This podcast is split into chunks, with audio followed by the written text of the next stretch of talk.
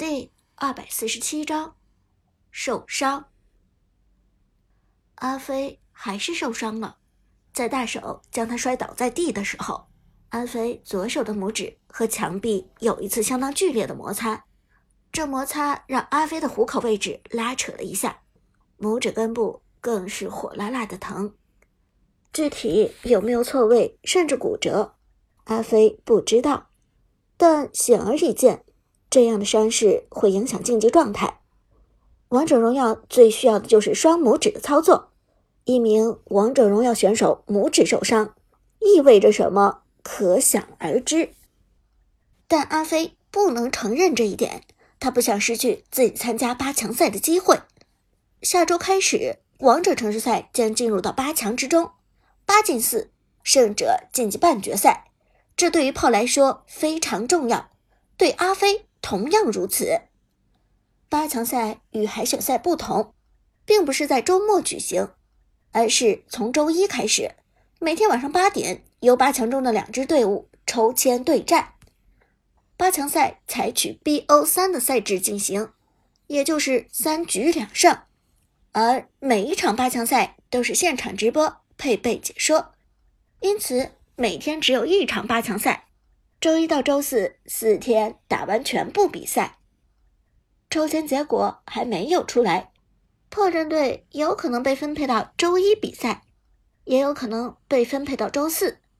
但无论是哪一天，阿飞手指的伤势都不可能痊愈，而一旦被人发现手上的伤势，就意味着阿飞要失去打八强赛的机会。斟酌考虑，阿飞决定隐瞒。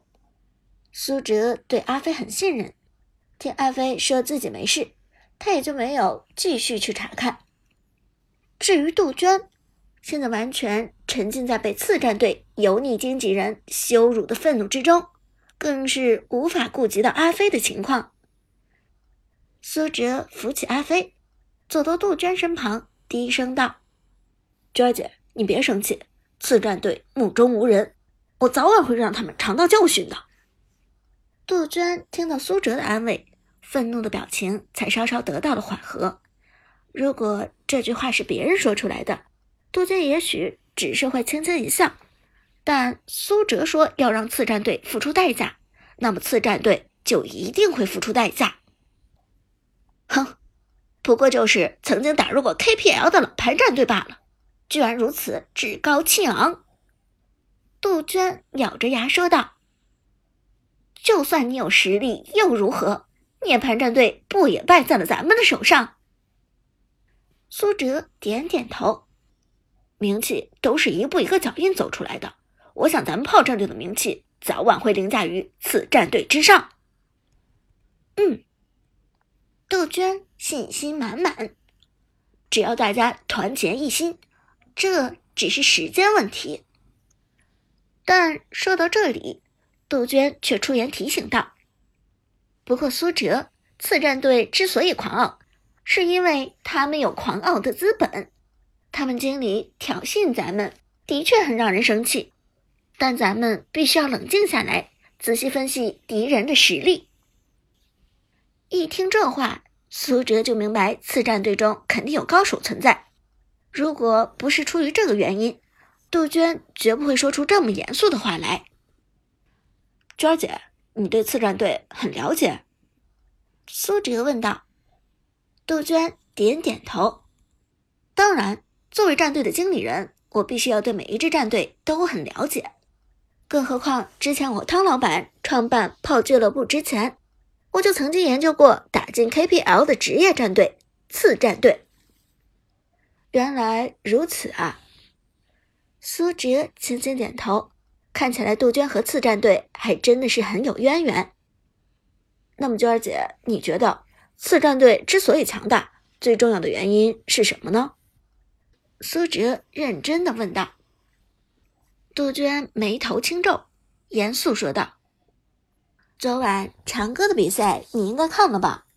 如果你看了的话，你应该了解到大手是怎样一名选手的。抛开天纵之才长歌不说。”大手的实力绝对在水准以上。这名选手有操作、有意识，团战能力和大局观都是一流，但大手的水平在次战队中只能排第二，他算不上次战队的头号当家。大手在次战队排行老二。听了这话，苏哲不由得被勾起了兴趣。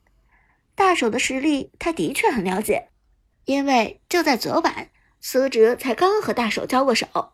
可现在听杜鹃说，大手的实力只能排行第二，这无疑让苏哲对次战队的实力有了重新的审视。大手的确很不错，称得上优秀。但苏哲却明白，自己对线的话，可以完全压制住大手。如果次战队真的只有一个大手，那么炮战队面对次战队的时候，几乎可以保证赢了。现在次又多出来一个实力强于大手的人物，反而让苏哲对次战队重新涌起了兴趣。那实力在次战队排行第一的人是谁呢？苏哲好奇问道。杜鹃看着已经走出大厅大门的次战队，低声说道：“是一个叫做妖帝的选手。”妖帝，苏哲轻轻一笑，名字倒是挺霸气的，比大手可高大上多了。杜鹃笑着点头：“哼，这个人的格局也比大手强得多，操作虽然不相伯仲，但大局观更好。”之前次战队参加 KPL 的时候，一位解说曾经说过，妖帝的大局观甚至放在整个 KPL 联赛上，那也都是数一数二的。这么厉害，但我真是迫不及待想要见见这个男人了。苏哲笑着说：“刚才你已经见过了，只不过我没来得及给你介绍罢了。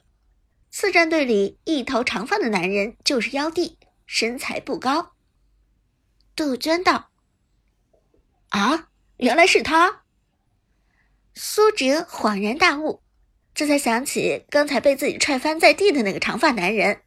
没想到一番冲突，自己上来踹翻的那个男人，居然就是次战队里实力的最强者。想到这里，苏哲不禁苦笑着摇头：“哎，真是冤家路窄了。”不过早知道我就下脚狠一点，直接把他踹残，那次战队估计就止步八强了。这时，苏哲抬头问杜鹃：“对了，娟儿姐，这个妖帝他是打什么位置的？既然是战队最强，那么妖帝的位置肯定至关重要，不是中单就是打野，想必都是能够带动节奏的位置。”不料，这时杜鹃忽然面露微笑，神秘地说：“你可以猜一下。”让我猜。苏哲先是一怔，随后马上想到了答案。我之前一直猜他是中单或者是打野，但既然你让我猜，那么他的位置肯定不是这些。苏哲笑着说。杜鹃点了点头：“你还真猜对了。”妖帝是辅助，果然是辅助。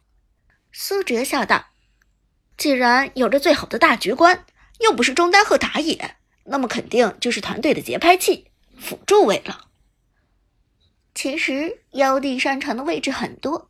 入选职业战队之前，一直都是打野选手，但自从加入了职业战队，妖帝就开始一门心思打辅助。事实证明，他的选择是正确的。妖帝的辅助有着化腐朽为神奇的作用，很多人都说妖帝辅助带起的节奏比打野或者中单带的还要好。杜鹃道。苏哲被杜鹃说的更加好奇，笑着说道：“你这么一说，我更迫不及待想要和次战队交手了。”杜鹃道：“别着急。”机会肯定会有的，只要你耐心去等，咱们双方一定能碰面。说着，杜鹃看了眼手表，抽签的时间快到了，咱们去看看抽签结果吧。苏哲转身招呼了一下炮战队的其他队友：“走吧，咱们看看八强赛和咱们分在一起的是不是次战队。走出大厅，出门向东就是公布下周抽签结果的地方。八支八强队伍全部到场，静等着最后的结果。刚一出门，苏哲就撞见了老熟人，解说菲菲穿着一身得体的晚礼服迎面走来，手里拿着一摞资料。队长，你的红颜知己来了！看见菲菲，旺财连忙激动的用胳膊肘捅了捅苏哲。美女解说长相甜美，身段性感，在炮战队可谓人见人爱。